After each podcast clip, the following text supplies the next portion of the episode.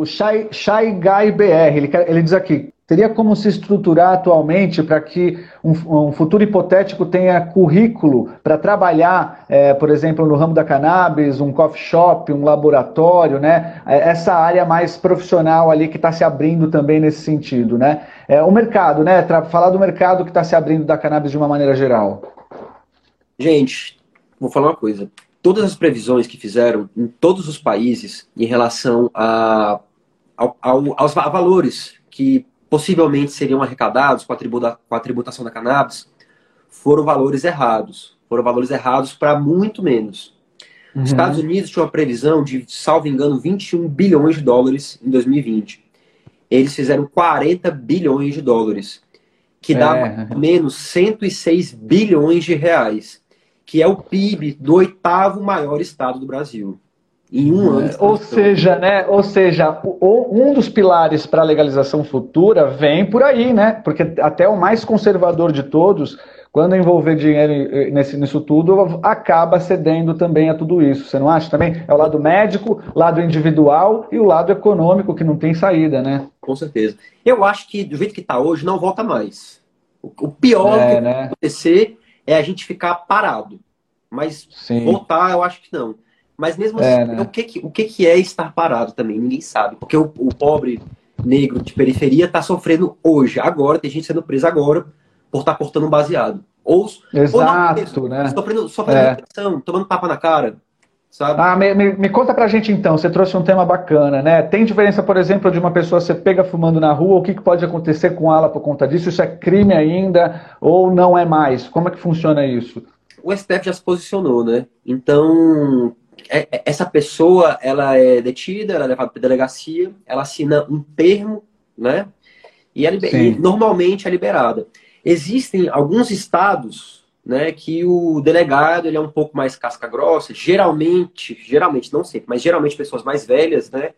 E aí ele pede pra gente fazer trabalho, a gente, né, que eu me incluo, né, sou maconheiro também, mas ele pede pra uhum. gente fazer trabalho pra comunidade, pra gente... Coisa moral, né, penas morais, né, ali. É, de, são penas de... alternativas, são penas alternativas, né, a prisão. Sim, né, mas ainda por causa de um baseado a pessoa pode passar por esse constrangimento. Dependendo é... da interpretação. Cara, é, agora... Cai ali, né? Ó, agora, agora, isso agora. É, doutor Ítalo Coelho, não sei se alguém aqui conhece, advogado, grande advogado, é, inclusive membro da Rede Reforma.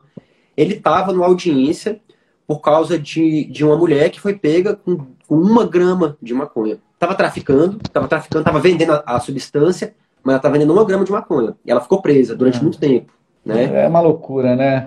Você não acha que seria um impacto, na minha, no meu ponto de vista, né? Claro, a visão de maconheiro, claro, mas assim, o, o usuário, o, o, autocultivo, é uma, na verdade, no fim das contas, uma ferramenta contra o tráfico de drogas. Porque se eu sou usuário e eu não compro mais, não preciso mais comprar no mercado ilegal, eu acabo não direcionando esse, qualquer valor para isso. Então, a, a, grande argumentação dos proibicionistas é justamente isso, porque o usuário ele financia o tráfico, né? Então é uma, mas está longe de ter um entendimento nesse sentido, não é?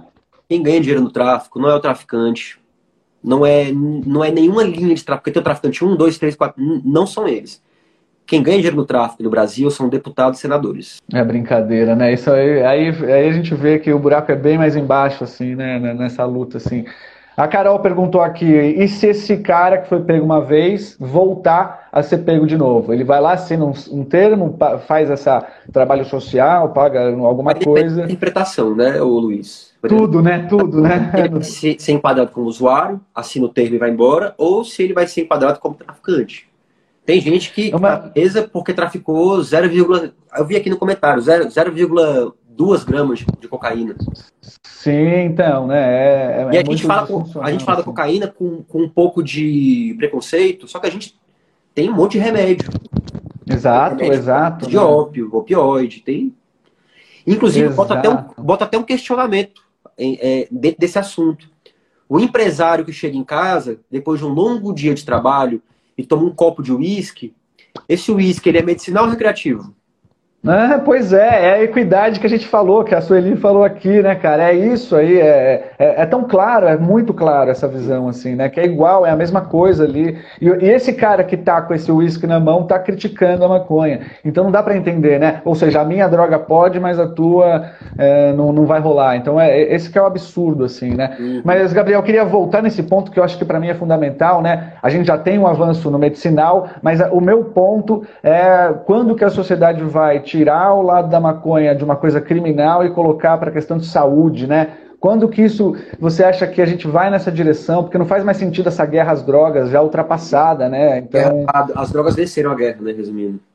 Exatamente, né? É, olha, são passos que a gente dá. A PL 399, mesmo que eles retirem de fato aí as associações, é um passo que a gente dá para o entendimento, né?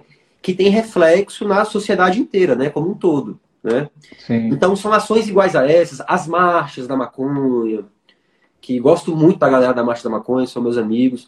É, esses movimentos sociais, movimentos é, é, de todo tipo, né? São, uhum. são. Teve agora um ato lá na Câmara Verde, agora semana passada, salvo engano. Eu fui até convidado, mas não fui.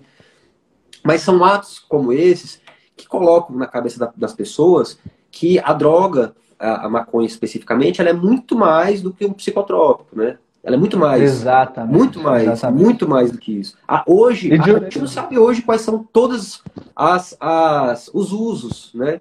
Sim, e a própria legalização traria uma facilidade maior de pesquisa, né? Então isso seria ótimo, assim, em todos os sentidos, né? Assim, Cara, sensacional. É, é, por pessoas como você que a gente se anima, né, cara? Porque a gente vê tanta coisa retrógrada por aí, assim, e, e ao mesmo tempo a gente está envolto de tanta gente bacana aí, que a, é, pessoas estão acompanhando a gente aqui agora, que estão é, nessa causa, que buscam o valor medicinal e, e até o social também, porque é um direito individual, é um direito pessoal, né? Então, assim, eu queria, para a gente finalizar, Deixa para a gente aí um prognóstico da tua visão de curto, médio e longo prazo aí desse desenvolvimento que a gente está tendo.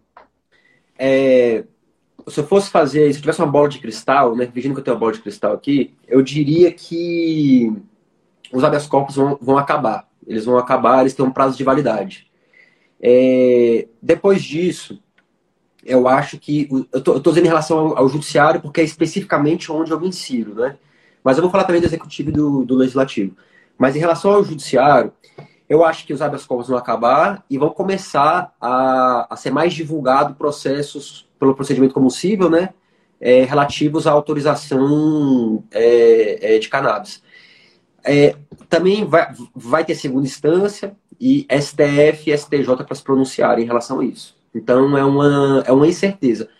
O que eu vejo hoje é que quem teve coragem são os juízes de primeiro grau, tá? Mais que legislativo e mais que executivo, muito mais. É, a galera do judiciário está representando forte aí a questão da cannabis. Em relação ao uhum. legislativo, estamos nessa questão da PL 399, né? Está é, tá sendo votado, não sei se já foi votado o recurso das associações, mas eu acho que não, porque se já tivesse sido votado a gente já saberia, já teria sido bem noticiado isso também. O executivo, é, há 15 anos atrás, o Lula mandou que a, o Ministério da Saúde é, legislasse sobre o assunto específico de cannabis. Uhum. Nada foi feito ainda, né? Não sei se por interesse, interesse mais, interesse menos. Mas eu acho, se eu fosse, se eu fosse apostar em alguém, eu apostaria no judiciário. Como principal agente de legalização aí, principal estimulante da legalização aqui no Brasil.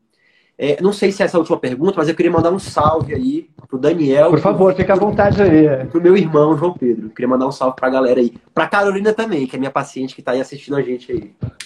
Carol, fantástica, a gente bateu um papo muito bom. Ela fez o curso com a gente lá da Santa Cannabis, assim, né? E, e é um prazer ter uma pessoa que conseguiu estar tá agora, né, no seu desenvolvimento pessoal, assim. Carol, fantástica, um beijo para você aí e para todo mundo, pessoal, que acompanhou a gente, né, Gabriel? Acho que é, é, é um assunto muito interessante porque está começando, é, a gente está tentando entender e pessoas como você da área jurídica ajudam demais nisso, nesse esclarecimento, nessa desmistificação, né? A gente tem agora, por exemplo, acontecendo nesse exato momento, a Expo Cannabis no Uruguai, né, que é, fomenta bastante questão de arte, questão é, de, de, negócios, a questão de growers, né? Então a gente vê que o mundo está fomentando isso e a ideia é a gente ir na resistência, né, Gabriel? Parabenizar você mais uma vez, seu trabalho é essencial, fundamental, uma pessoa jovem aí que está, né, é, com uma visão mais fresca, uma visão muito mais para frente aí, então só agradecer mais uma vez a tua presença aí. Eu quero repetir, cara, quando a gente for tendo evoluções aí nas leis, é, eu te chamo de novo aqui que vai ser uma honra te receber, tá bom? É, por último, vai, eu quero te trazer uma aqui, a gente tem mais cinco minutinhos. Bora.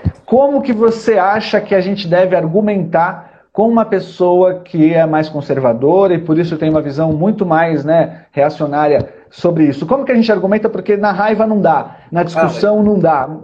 É. Como que vai?